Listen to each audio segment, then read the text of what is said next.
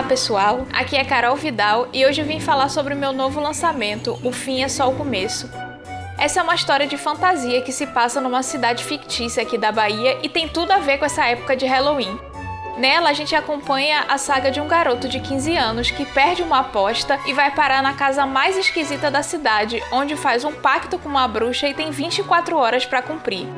A ideia dessa história é ser uma leitura bem leve, bem humorada e rapidinha de ler, e eu espero que vocês gostem. É isso, gente. Um abraço e até mais.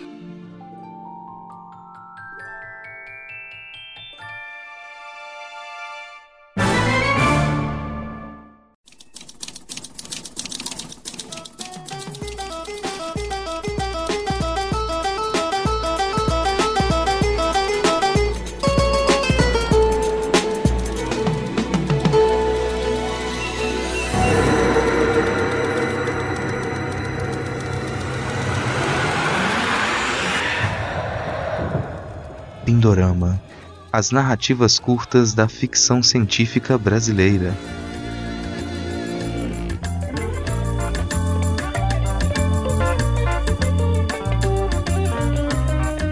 Tá começando o Pindorama, nosso podcast esporádico sobre contos de ficção especulativa nacional. Meu nome é Rodrigo Hipólito e hoje nós falaremos sobre o conto O Vazio do Céu, escrito por Lorena Ribeiro. Eu disse nós, pois hoje eu tenho a companhia de Rodrigo Basso. Olá, Hipólito, como é que vai? Gostei do esporádico, né? Foi muito, muito sagaz a sua parte. E eu tô muito feliz aqui pra gente estar tá basicamente no crossover com Não Pode Tocar. Pois é, cara, pois é. Faz um tempão que eu tô devendo isso aqui. Não chegou a ter uma cobrança formal, não, mas ela poderia cobrar. Ela quem? Fabiana Pedroni. Olá, gente. Nossa, eu já tava ansiosa, Rodrigo dizendo. Fabiana, você vem pro Pindorama. Vou. E aí, pera, Fabiana, você vem nessa semana, né? Vou. Agora eu cheguei. Não, chegou. Então conta para quem tá nos ouvindo aqui, que não te conhece, não sabe o que você faz. Eu sou podcaster, não pode tocar. Também sou educadora e escritora. E eu sou artista, né? Acho que artista vai pegando e fazendo mil e uma coisas, então surgiu uma tradução, surgiu alguma coisa, tô, tá lá a Fabiana fazendo as suas, as suas fabianices.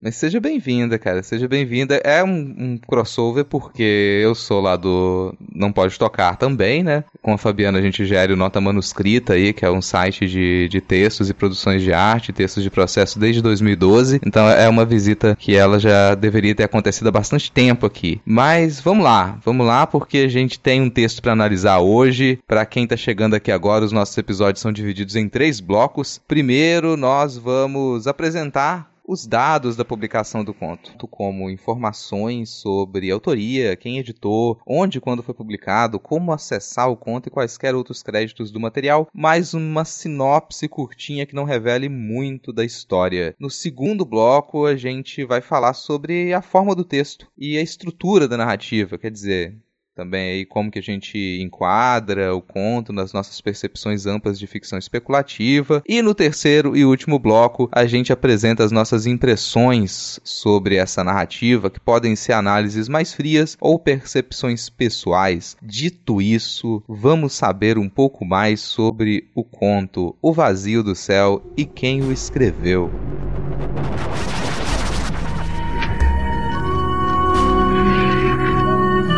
Coisa.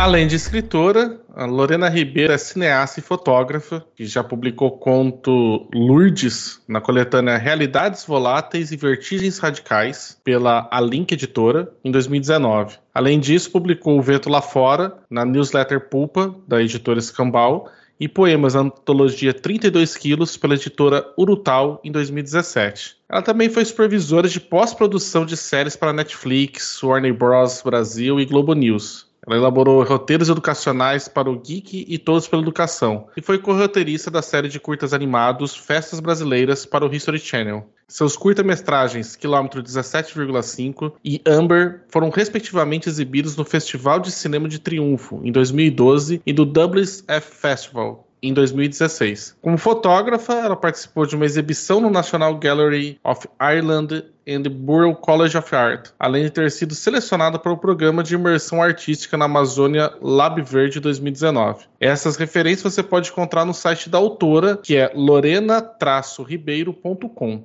O conto que nós vamos falar hoje aqui no Pindorama, O Vazio do Céu, foi publicado em 2022, na edição número 9 da revista Alcateia, que teve como uma temática para todos os contos e poemas a metamorfose. A revista Alcateia é uma iniciativa do coletivo Alcateia, e essa edição número 9 ela teve como projeto gráfico da Paula Cruciol ilustrações de Mariana Liu e a revisão de Klaus Corbet, com contos e poemas de diversos autores e autoras nacionais. Todas as edições da Alcateia podem ser acessadas e lidas gratuitamente em revistaalcateia.wixste.com/alcateia. A seguir, você ouvirá uma sinopse do conto.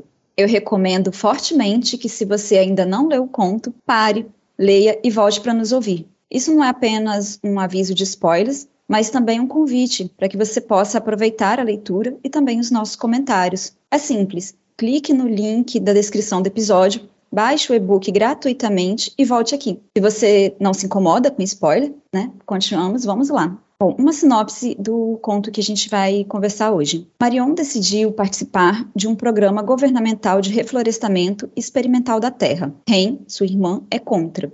Mas não parece haver uma solução para elas, sua mãe doente e o resto da pequena comunidade humana que sobrevive em um planeta de terra podre. Talvez a Terra nem tenha mais salvação. A família delas, por outro lado, poderia ir morar na colônia, em Marte. Os membros de Marion vão se tornar galhos, seus pés, raízes, seus cabelos, uma copa frondosa. Pássaros farão ninhos em seus braços, enquanto o céu de Marte permanecerá vazio. A Estrada.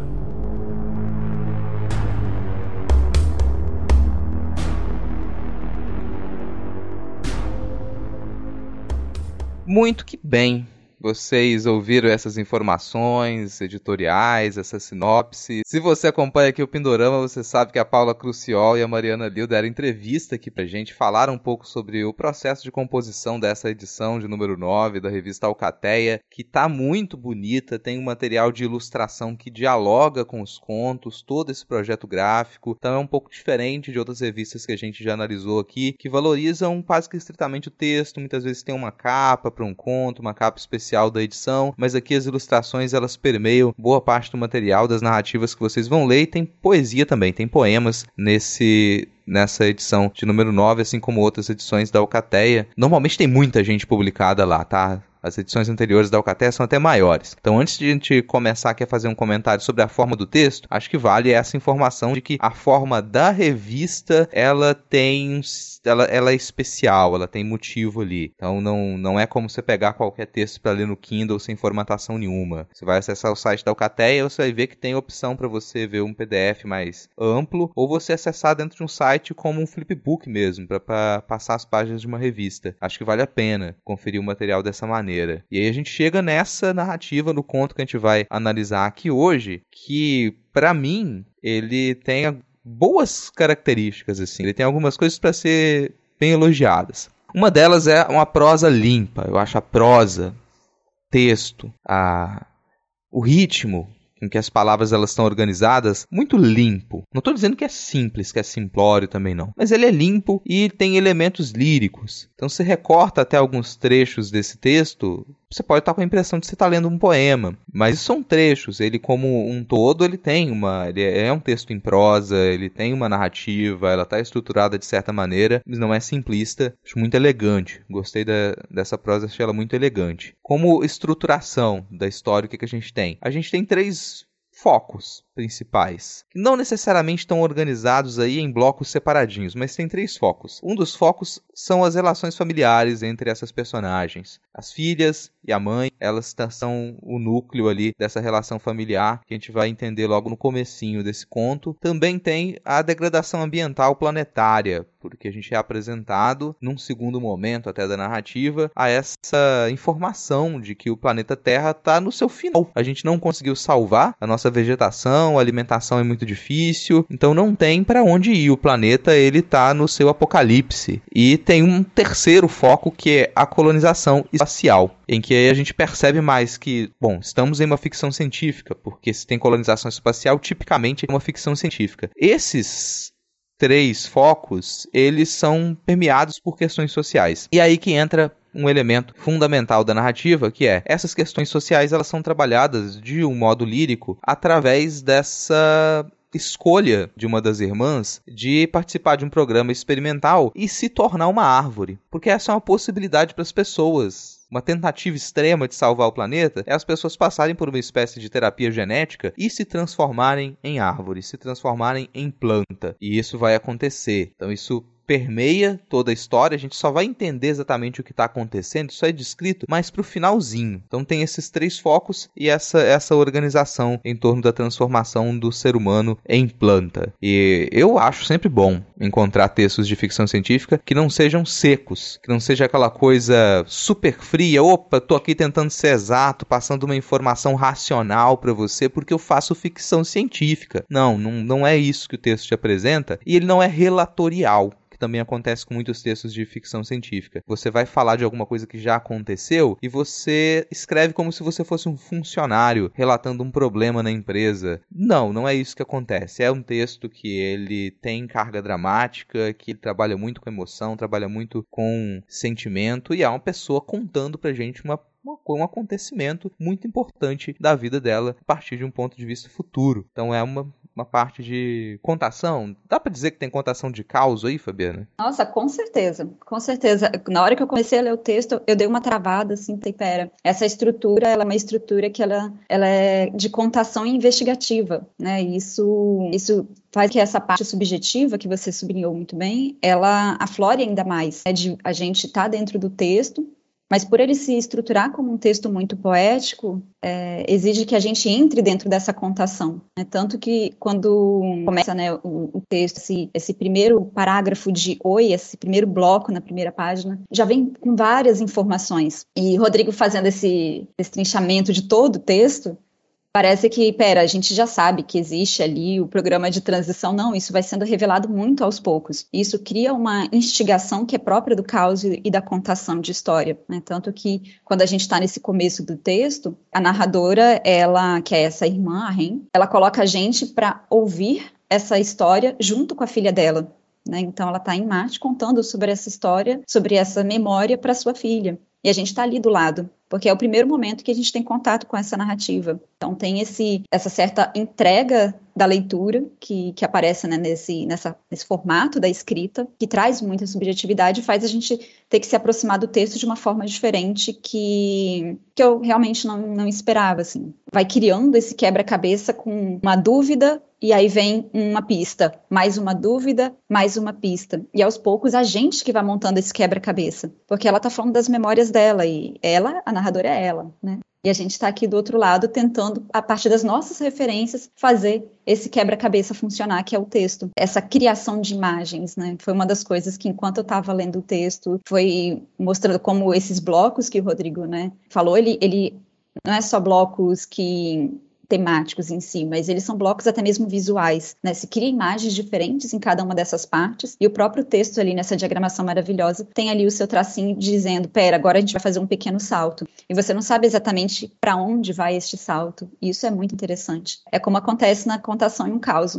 Você está ali ouvindo e você é a pessoa que está recebendo a história e tentando fazer essa montagem. Né? E no final das contas é uma montagem de imagens, porque é uma imagem do que a pessoa está escrevendo o que ela está contando e aquilo que vem das suas referências, até por conta dessa carga emocional muito forte e que é muito poética e cheia de, de traços ali, caminhos diferentes para a gente seguir. A gente chega no meio do texto, pera, é isso que está acontecendo? E abrindo até os bastidores aqui da gravação, gente, antes da gravação, o Baço ele mandou mensagem: Hipólito, não sei se eu entendi, cara. Eu falei, cara, lê de novo com calma, mas lê com calma, com assim, lê com, com carinho ali, lê com, com calma que, que, vai rolar. E aí já deixa para você falar em cima disso, Basco. A primeira, como é que foi essa coisa da primeira leitura e para perceber essa estrutura e depois também uma segunda leitura e vendo os comentários? Uh, eu acho que ele foi difícil para mim. A minha primeira leitura realmente eu não tinha conseguido absorver ele, mas principalmente acho que por motivos de falta de preparo meu de, e de expectativa sobre o que, era o texto, né? Por exemplo, principalmente nessa fala agora da Fabi, né? Dela falando de.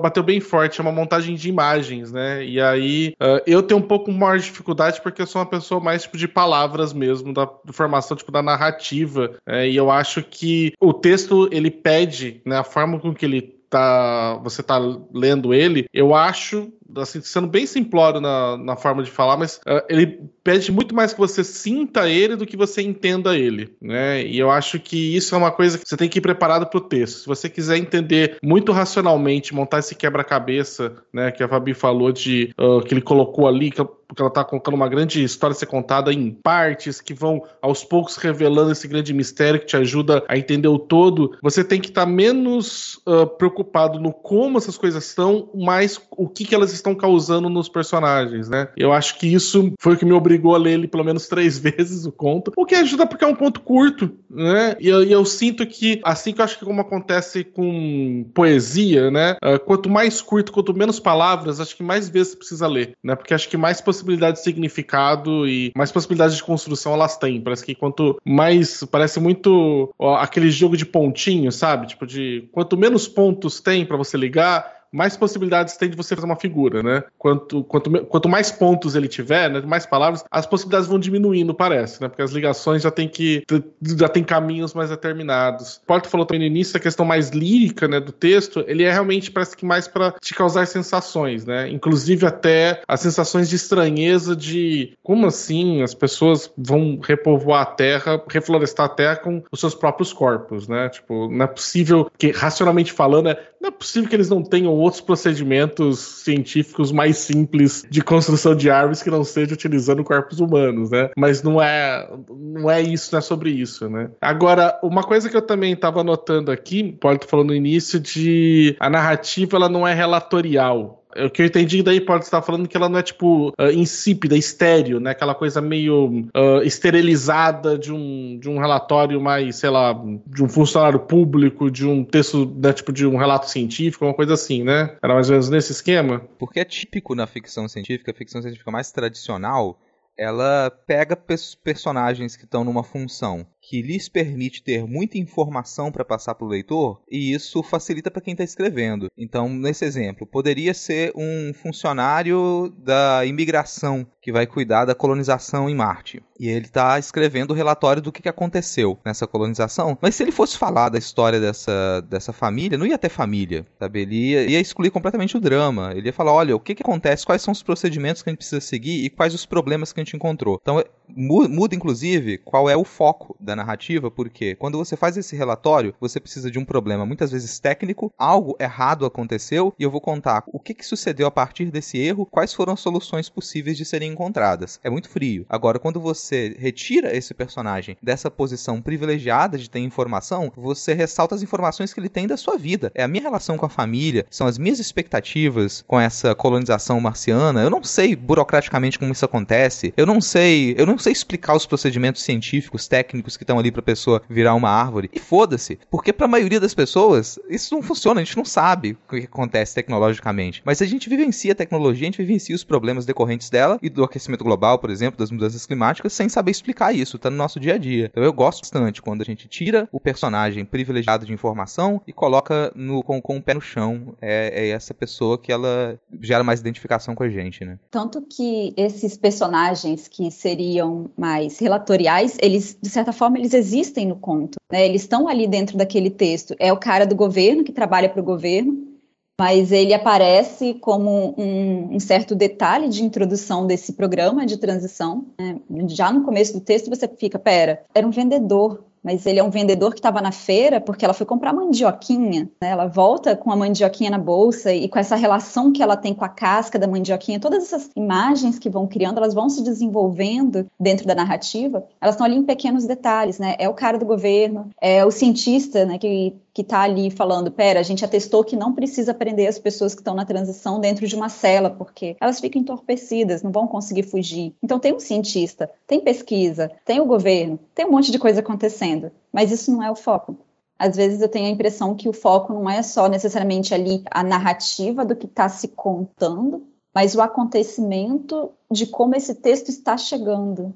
É, e aí talvez essa dificuldade, eu também tive muita dificuldade no começo do texto, tanto que eu comecei a ler assim, a gente percebe que está lendo, e isso que tira né, o nosso modo automático. Quando a gente sai do modo automático, que, que dá aquele puxão de orelha assim, pera, você você tem que começar a sentir as palavras. Pare com isso, Fabiana. Então dá aquele, aquele certo susto. Pera, então as coisas vão se embaralhando de uma forma meio absurda, né? E aí vem o gostoso também da ficção científica acontecendo a partir da memória. Esse cara do governo que vende mandioquinha, que depois vai para a mesa nesse caldo que vai ser comido e tem toda uma cena ali em volta, que acontece em pequenas frases, né? Porque é um texto curto, mas ele é um texto curto extremamente denso de situações. Tem toda essa, essa narrativa que vai se desenrolando e, e, faz a gente ter que ir voltar no texto. Não tem uhum. jeito. É, é aquilo, né? Quando a gente joga um jogo pela primeira vez, a gente ouve as regras, mas você joga a primeira vez de teste. Porque depois você vai ter.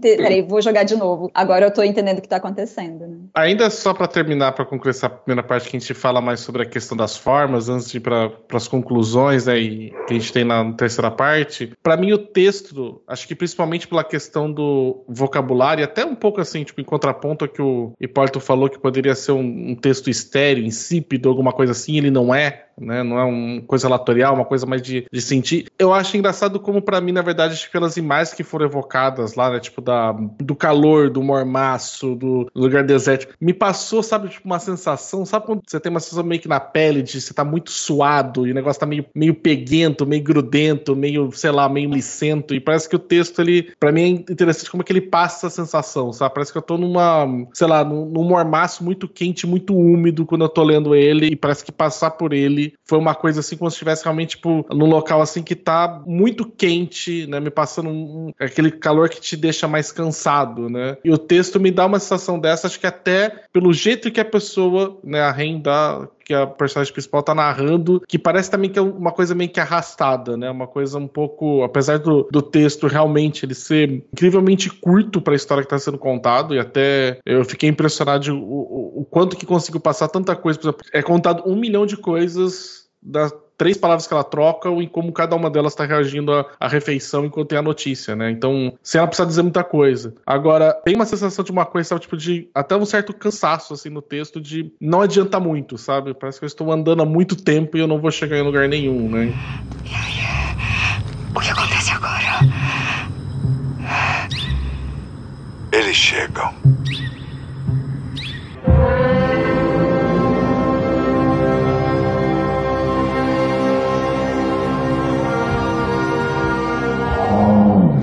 Essas temáticas, elas são bem comuns na ficção científica, até um pouco do que eu comentei antes, que é colonização espacial e as suas injustiças, apocalipse ambiental e as suas injustiças, pós-humanismo e as suas injustiças. Só que aqui isso, esses assuntos, eles aparecem de outra maneira pra gente.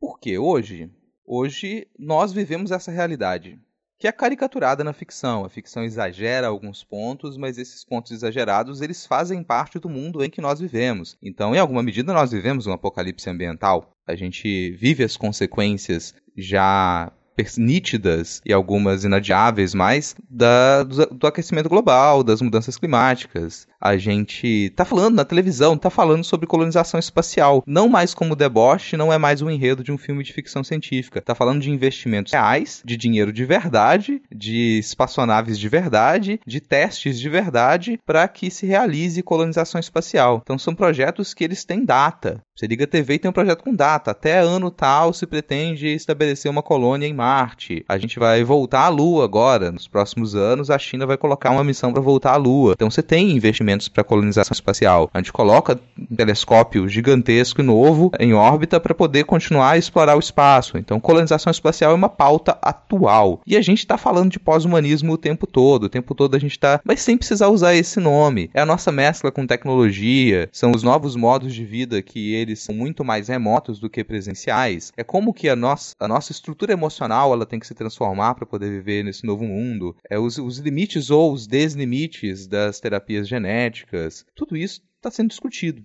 é parte do nosso dia a dia. Mas quando você exagera isso, quando você caricatura e coloca na ficção, a coisa fica muito mais evidente e os problemas disso ficam mais evidentes, porque tudo envolve justiça, tudo envolve quem é afetado primeiro, quem é mais afetado, quem sofre com aquilo e quem lucra com aquilo. Para mim isso está presente nesse conto e são das partes que eu mais gostei. E é feito, como a gente comentou muito no primeiro bloco, de uma maneira mais emocional, toca a gente no emocional do que informativa. Isso me fez lembrar de algumas coisas. Primeiro, até se relacionando com essa última fala do Baço sobre esse clima quente, grudento, não dá para sair de casa porque o ambiente lá fora ele é inóspito, ele não está mais próprio para a vida humana. Isso me lembra muito o Não Verás País Nenhum, do Inácio de Loyola Brandão, que é um clássico da distopia nacional. Quem não leu ainda, aproveito para ler. Aliás, o Inácio Lora Brandão lançou mais um livro que é essa sequência, né? Acho que chega a ser uma quadrilogia, trilogia, não lembro direito agora, mas tem outros livros que eles fazem esse conjunto deles falando sobre essa,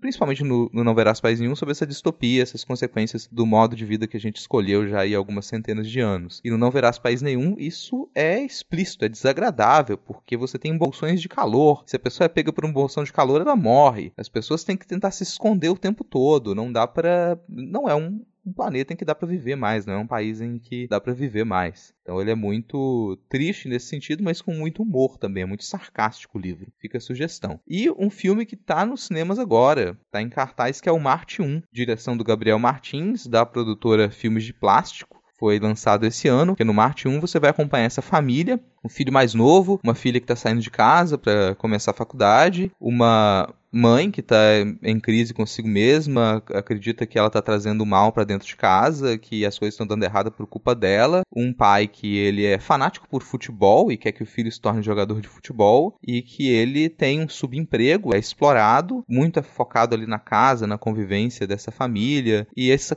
menino o filho mais novo, ele quer, ele quer ir para Marte. O objetivo dele não é se tornar jogador de futebol. Ele quer participar da missão Marte 1, mas não é esse o sonho do pai dele. Não é isso o que o pai dele quer. É muito emocionante, mas que tem um final muito esperançoso também. Então isso me fez lembrar muito essa quando eu li esse conto, pensar, opa, a gente tem ali um cenário muito triste, muito difícil, escolhas que elas são muito complicadas, mas que elas precisam ser tomadas e no final a gente tem uma perspectiva de continuação, a gente tem uma perspectiva de que tem uma nova geração e que sonhos ainda podem ser realizados. Essas são as impressões que, que ficou para mim desse conto. Vou passar a palavra para Fabiana para saber das impressões dela sobre a temática, o enredo, o que, que esse conto te causou. Só uma coisinha antes, só aí, que eu queria falar que eu acho engraçado como pela segunda vez você você colocou a questão tipo de o que, que é que, que ficção científica trata, né? E eu acho que é muito interessante porque a gente ouve você falando e parece que, nossa, mas está falando de novo sobre isso, e a gente olha como na verdade é importante, na verdade, ficar repetindo um pouco isso que as pessoas esquecem. Assisti recentemente aquele Ruptura, né? Severance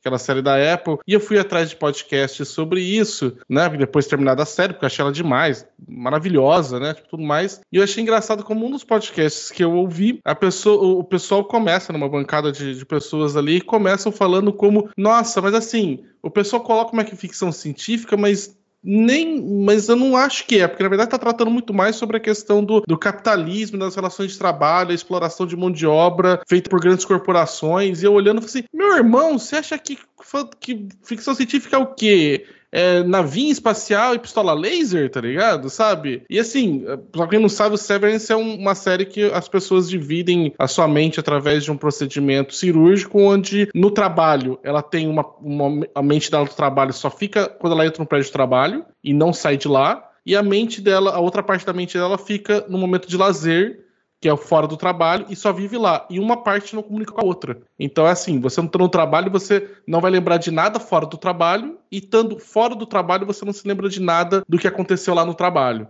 que é um projeto lá de uma empresa. E aí a pessoa fala, então, mas ah, ficção científica nem tem importância nesse caso porque ela tá relegada simplesmente a uma operação que a gente nem sabe direito como é que funciona. E eu, cara, mas ficção científica é sobre isso, sobre nossas relações humanas e como que a gente se relaciona a partir dessa criação das novas tecnologias e do mundo, né? São só metáforas para a gente poder trabalhar as próprias coisas que acontecem hoje, né? O, como nesse conto, a possibilidade de apocalipse ambiental por, uma, por ter destruído todos os recursos naturais do planeta, tá elevada da 12 segunda potência aqui, mas é para onde meio que a gente está caminhando, né? Não é porque né, não tem aí um, uma explicação de como as pessoas se transformam em árvore que deixou de ser ficção científica, sabe? É, eu só queria colocar essa adendo porque eu acho que é, é importante realmente, sabe, tipo, sempre trazer, porque a galera acha que se não tiver um, uma viagem no tempo, não é ficção científica, sabe? É... Quando faz essa conexão com o texto, assim, no céu, faz a gente pensar como que às vezes a gente coloca as coisas muito numa caixinha e fecha ali e acabou. Não é bem assim. Tanto que o Rodrigo comentando, né, você comentando sobre ruptura,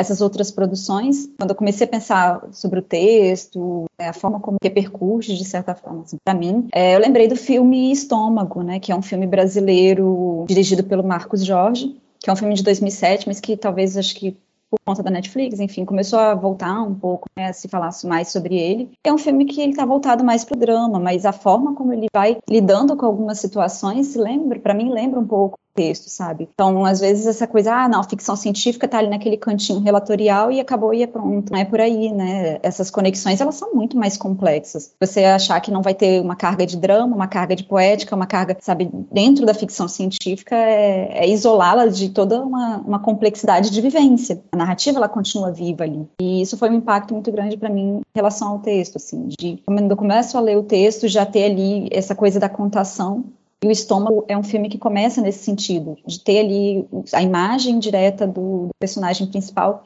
contando sobre um queijo, como que o queijo gorgonzola surge. É, e, e, aí você fica, pera, o que? É, aquela suspensão ali de o que, que isso tem a ver narrativa com o estômago e isso vai se desenrolando aos poucos, né, de, dessa história de um, do Raimundo Nonato, que ele vem, ele é um migrante nordestino que chega na cidade grande, e são essas, essas transições. Né? A narrativa fala desse chegar na cidade grande, ao mesmo tempo que também fala desse chegar num ambiente prisional. Então, as duas narrativas acontecem ao mesmo tempo para mim esse texto ele funciona muito nesse sentido também. Parece que a, as duas coisas estão acontecendo ao mesmo tempo. Então eu estou em Marte, ali junto com a filha da, da Ren, e, e, ouvindo essa história, com essa sensação pegajosa, né? Porque a criança ela tá toda suada, né? Como o Basta também disse, tá toda suada ali de brincar a brincadeira ela tem um peso muito grande na narrativa, né? Porque é uma criança que pode brincar, pera, é uma, uma situação completamente distinta de, de local em relação ao que estava acontecendo na Terra antes dessa, desse outro acontecimento, processo da, da transição. E aí eu fico percebendo quanto a ficção científica, ela, ela dentro desse texto, brinca com essa movimentação de memórias. Tem ali uma, uma certa calmaria de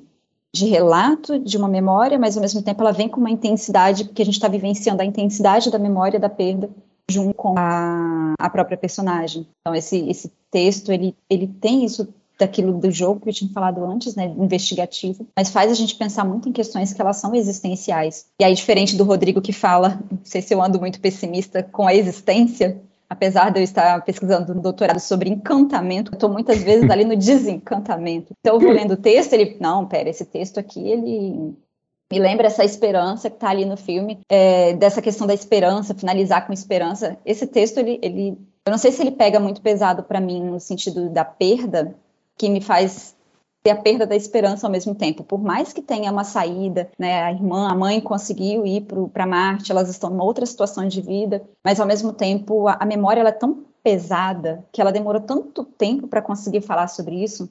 Ela já tem uma filha, está numa outra situação, já nem existe pássaros, está em Marte. E agora que ela está conseguindo processar e verbalizar essa relação com a memória. Então, para mim, esse, esse texto ele pode falar, de certa forma, de uma esperança de sobrevivência dentro do campo da ficção científica, do, acontecimento, mas do sentimento, ele, ele é uma repetição. Ele é uma repetição daquilo que continua, continua acontecendo de diferentes formas. E, e é um texto que, que, tem várias frases que, eu, quando eu estava lendo, porque eu pensei, não vou conseguir ler pelo celular, já desisti. Aí eu vim para o computador, abri o, o arquivo e tô lá, né? Pintando de tudo quanto é cor as marcações, porque tem uma parte que ela fala assim: Marion não quis se despedir né, da irmã.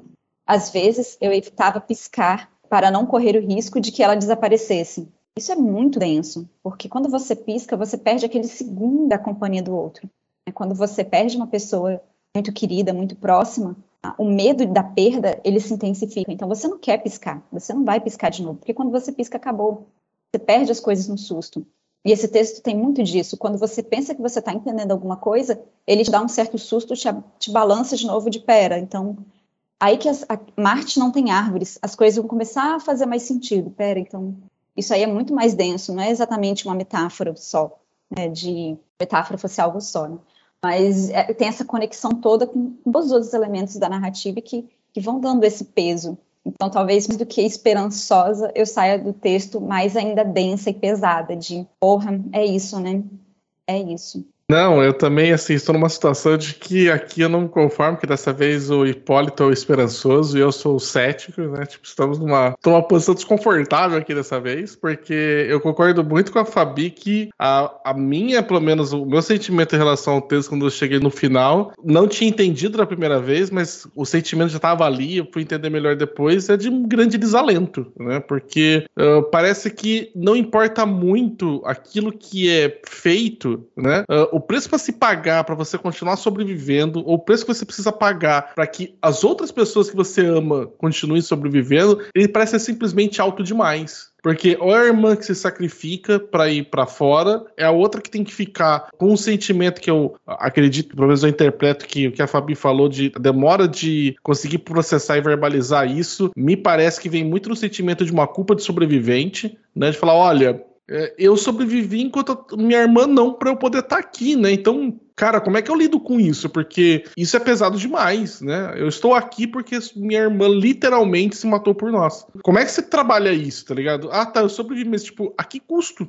Que o texto me passa pelo menos muito isso, tipo, é uma desalento porque ou a gente vivia ali na miséria, ou uma irmã se mata pra gente conseguir ir embora daqui e continuar vivendo num lugar tipo estéreo, né? Super complicado. E aí o sentimento que dá aqui é aquele sentimento de a pessoa tá no, parece que no eterno uh, estado de alerta, porque sabe que alguma coisa ruim vai acontecer. É também o Fabi falou sobre a frase, né, uh, do texto, né? Eu acho interessante como é que ele termina, ela termina uma frase, né? Acordo todos os dias rezando, rezando para que a colônia não repare no vazio do céu. Aí você olha e fala assim, por que, que ela reza? Porque, porque não tem pássaros. Porque pensando assim, cara, na cabeça dela, quando Marte descobrir que não vão ter pássaros, vai ter um programa marciano para as pessoas se voluntariarem a se transformar em pássaros para povoar o céu. Aí você fala, caralho, velho, tipo, isso vai ficar para sempre. Cara, fudeu, tá ligado? Porque quando perceberem isso, vão, vão ter naquela fala, tem pesadelos com o braço metamorfoseado em asas, né? Crista no lugar de cabelos e lábios que gorjeiam, né? Tipo, por quê? Porque assim, cara, e a gente vai ser sempre essa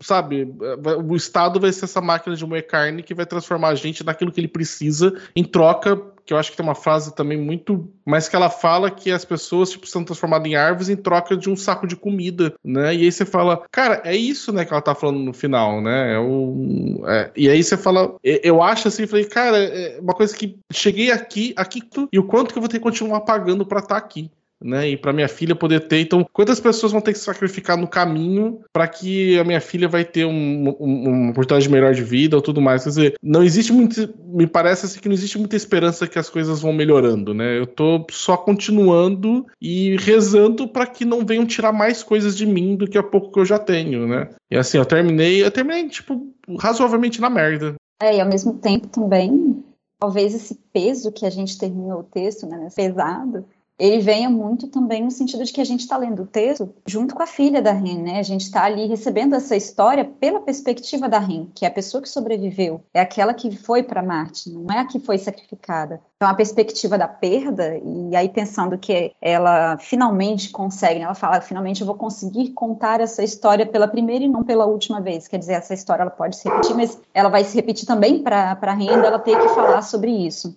E a gente está junto ouvindo essa história e vivenciando a partir da perspectiva da pessoa que sobrevive às custas de um sacrifício. Mas o sacrifício, isso vem a, a parte para mim que ela ela, ela traz uma complexidade para a narrativa, sabe? A gente está numa perspectiva que, que é dada para a gente ali de acompanhar, mas que, como qualquer relação que ela é familiar ou que ela é humana, ela não se resume a uma perspectiva só. Quando houve um sacrifício, minha irmã foi metamorfoseada numa árvore junto com várias outras dessas pessoas, mas ao mesmo tempo tem algumas deixas na escrita que falam mais da, da, da personalidade da Marion, né, que se transforma nessa árvore, que às vezes dá esse, esse indicativo de é um sacrifício, né, até porque é, é a perspectiva da Ren falando, mas ao mesmo tempo essa personalidade, a forma como ela se desenvolve, dá umas aberturas de uma conexão de vivência um pouco diferente com aquele mundo que, que ela vivia. Ela tá ali contando, pera, eu fui comprar a mandioquinha, ela tá limpando a mandioquinha com a mão e sentindo a textura da casca. Ela tá vendo ali os documentos do governo que tem um plano, né, de,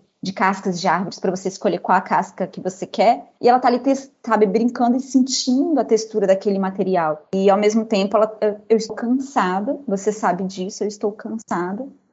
Mas quando ela se transforma, ela se metamorfoseia em árvore, a Ren diz algo do tipo: ela está entre os seus. Né? Ela se encontra dentro do, entre os seus, não necessariamente entre aquelas, porque todo mundo se transformou em árvore daquele grupo, mas de um sentido de sentido de vida mesmo, de vivência. A, Marion, a Ren, ela fala, né? Eu gosto muito dos meus membros humanos. A minha humanidade, que é o que é a minha forma, eu preciso mantê-la.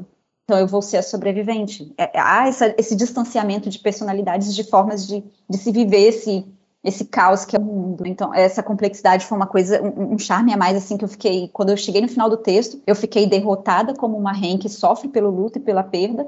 Ela fez um sacrifício, mas ela fez um sacrifício ao mesmo tempo em que ela queria aquilo, e ela estava vivenciando aquilo de uma outra forma que talvez a Ren não conseguiria.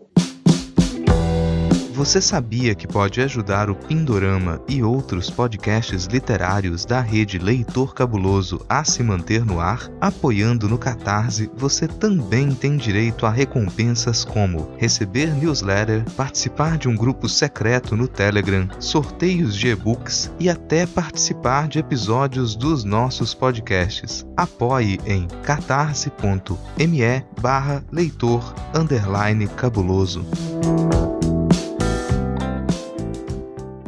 Chegamos ao final do episódio. Eu espero que você tenha lido o conto e aproveitado os nossos comentários. Se você concorda ou se você discorda da gente, se há pontos que você gostaria que fossem ressaltados ou tem alguma sugestão, fala com a gente através das redes sociais do Leitor Cabuloso e dos nossos perfis pessoais, que estão todos linkados na descrição deste episódio. Por falar em perfis pessoais, vamos com as palavras finais, divulgações, agradecimentos indicações de Fabiana Pedroni. Bom, eu tenho né, que fazer aquele momento por favor, ouçam, não pode tocar, já que também está aqui Rodrigo Pode falando por nós dois. É, e acessem também o notamanuscrita.com. A gente sempre coloca ah, uma série de produções nossas como artistas, né? Então tem a produção artística, tem a produção literária, tem a produção de tudo que, que vocês imaginarem, inclusive o Não Pode Tocar. É, e aproveitando né, aquele momento de eu nunca faço minha autodivulgação, mas eu lancei um livro ultimamente, né, nesses últimos tempos agora, esses meses, e aí eu tô com esse livro sendo distribuído pela editora Escambau, né, vocês para meu livro, que é Na Volta, a gente esquece. Acho que é isso, e vocês me encontram, né, no Twitter, no Instagram, é arroba sumamoma. Obrigada, gente, obrigada por é, a Fabiana é realmente uma daquelas que, olha, vou me divulgar aqui, mas só um pouquinho. Não divulga muito não, mas ó. Mas no Twitter é o arroba Sunomoma. No Instagram, você tá no Instagram também, Fabiana? Tenho, é nuvem underline trincada. Vai estar tá tudo linkado aqui na descrição do episódio. Então aquilo, você segue a pessoa no Instagram para fazer pressão pra ela postar mais. Por favor, me lembrem. Façam isso, isso gente. E vai estar linkado aqui também o Na Volta a gente esquece lá, disponível para venda no site da editora Escambau. E Rodrigo Basso, senhor Basso, patrão. É um, fanfarrão mesmo, é um eu estou lá no Twitter, né, como arroba senhor Basso, basicamente lá que eu posto minhas coisas. O Twitter tá sempre, toda semana lá sendo publicado os nossos projetos, né, os nossos outros podcasts, uh, resenhas. Né. Vou reforçar aqui uma coisa que, uh, ah, para vocês visitarem o site do, do Nossos Manuscritas, que tem resenhas lá também muito boas. Inclusive tem resenhas sobre a trilogia da Terra Partida, que o Hipólito fez lá, que eu achei excelentes né? Mas sempre tem. Uh, escutar, também quero reforçar, aproveitar aqui, já que a, a, a Fabi foi tão rapidinho, né? Vamos dar um reforço. Mas de escutar o Não Pode Tocar, porque eu gosto muito de, dele, porque eu acho que vocês ousam bastante. Né? Acho que tem bastante experimentação nele. Né? Normalmente a gente está muito fo focado em formatozinhos mais uh, seguros e, e, redondinhos de, de podcast. Eu acho que existe uma certa experimentação que eu acho que é muito saudável para quem gosta de escutar podcast, que não vai ter aquela coisa bem, bem quadradinha que a gente tem o, o costume de fazer, porque afinal de contas, não posso falar muito sobre coisa quadrada, porque o nosso Pindorama ele é bem estruturadinho, né? Mas assim, gente, é, é preciso para conseguir continuar produzindo nessa, nessas coisas. Sabe? Tipo, a gente faz isso porque é mais fácil. Né? Então é gostoso ver pessoas que não vou usar, vou fazer um negócio aqui diferente. E eu acho que no Não Pode Tocar, né, tem bastante isso, não pode tocar não pode chorar, né? Tipo, e tem várias assim coisas ali diferentes que eu convido vocês a escutarem porque eu acho que é muito bom. E, e, você, senhor Hipólito? Você vai falar agora dos seus 37 podcasts e os seus lançamentos de livro e, e os oito perfis fakes que você tem no Twitter. E eu tô só no Twitter, rede social, tô só no Twitter. Eu sou arroba Lhama na Lama, lá no Twitter, porque Lhama é o melhor animal. E de, de lançamento, eu tô nessa, nessa edição da, da Alcateia, essa edição 9 Metamorfose. Tem um conto meu lá, Sua Cor de Fumaça, um conto curtinho. Então, quem for pegar para ler o material, ler o conto que a gente analisou hoje também, dá uma valorizada lá leia e comenta o que, que vocês acharam da sua cor de fumaça nessa edição 9 da Alcateia. E recentemente eu lancei uma noveleta nova, A Morte do Vizinho da Serra Elétrica. É um pouco slasher, tem um pouco de horror cotidiano, tô chamando de uma noveleta de horror cotidiano, mas para quem não é tão fã de horror assim, não é nada para te dar pesadelo, a não ser que você já tenha pesadelo com as obras dos vizinhos aí do, do seu prédio, da sua vizinhança, né? Fora isso, tem até a pitadinha de humor. Tá, vou deixar linkado aqui na descrição do episódio também. No Kindle Unlimited tem, para quem assina o Kindle Unlimited, e tá com um preço baratinho na Amazon também. Acho que as divulgações dessa desse episódio são essas. Vou agradecer aqui a presença da Fabiana. Demorou, mas o episódio foi muito, muito, muito bom. Gostei bastante da conversa. Queria também falar assim, que bom que finalmente gravei com, com você, que a gente escuta, né? Eu tava falando antes da gravação, né? A gente escuta as pessoas, mas não tá. não conversa com elas, né? Fica só uma coisa nacional. Foi gostoso dessa vez mudar um pouco. Ah, eu fiquei muito feliz também. Eu tava doida pra conversar e vim aqui no Pindorama, porque eu ouço vocês e eu fico assim, ai, ah, gente, mas eu queria responder também. a porta vai estar aberta, as janelas também. Pode entrar pela porta, pular pela janela, se autoconvidar vai ser sempre bem-vinda. E vamos fechar o episódio, porque o Pindorama é esse podcast que um dia foi quinzenal e que agora é esporádico, que está disponível em todas as plataformas e agregadores de podcast. Na descrição deste episódio você encontra várias formas de nos acompanhar. Escolha que for mais confortável para você e não perca nenhum programa. Além das formas de nos acompanhar, tudo que a gente comentou tá linkado aqui também. Tem várias, é, várias indicações que a gente separou, mas que não deu tempo de incluir no programa. Então acessa no Leitor Cabuloso a descrição completa, que vale muito a pena. Em 15 dias, 20 dias, um mês, uma semana, não sei. Logo, logo a gente vai estar de volta para falar ou sobre mais um conto de ficção especulativa publicado em revistas de circulação gratuita, ou com mais uma entrevista com pessoas que editam e escrevem ficção recente, nossa literatura nacional. É isso, gente. Bora dar um tchau. Tchau. Tchau, tchau, tchau. Valeu, falou.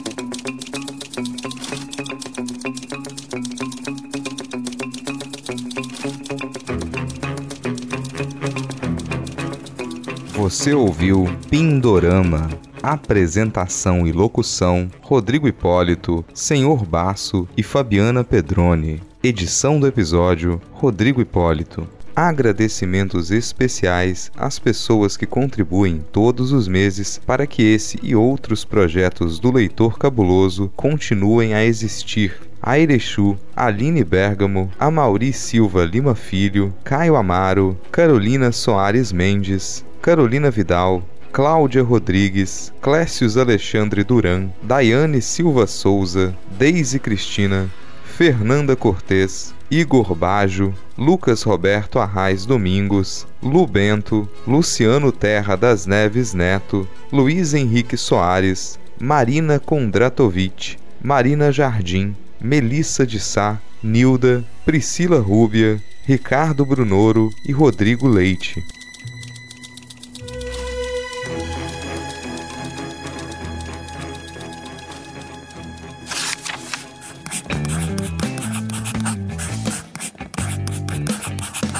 Esse podcast faz parte do site Leitor Cabuloso.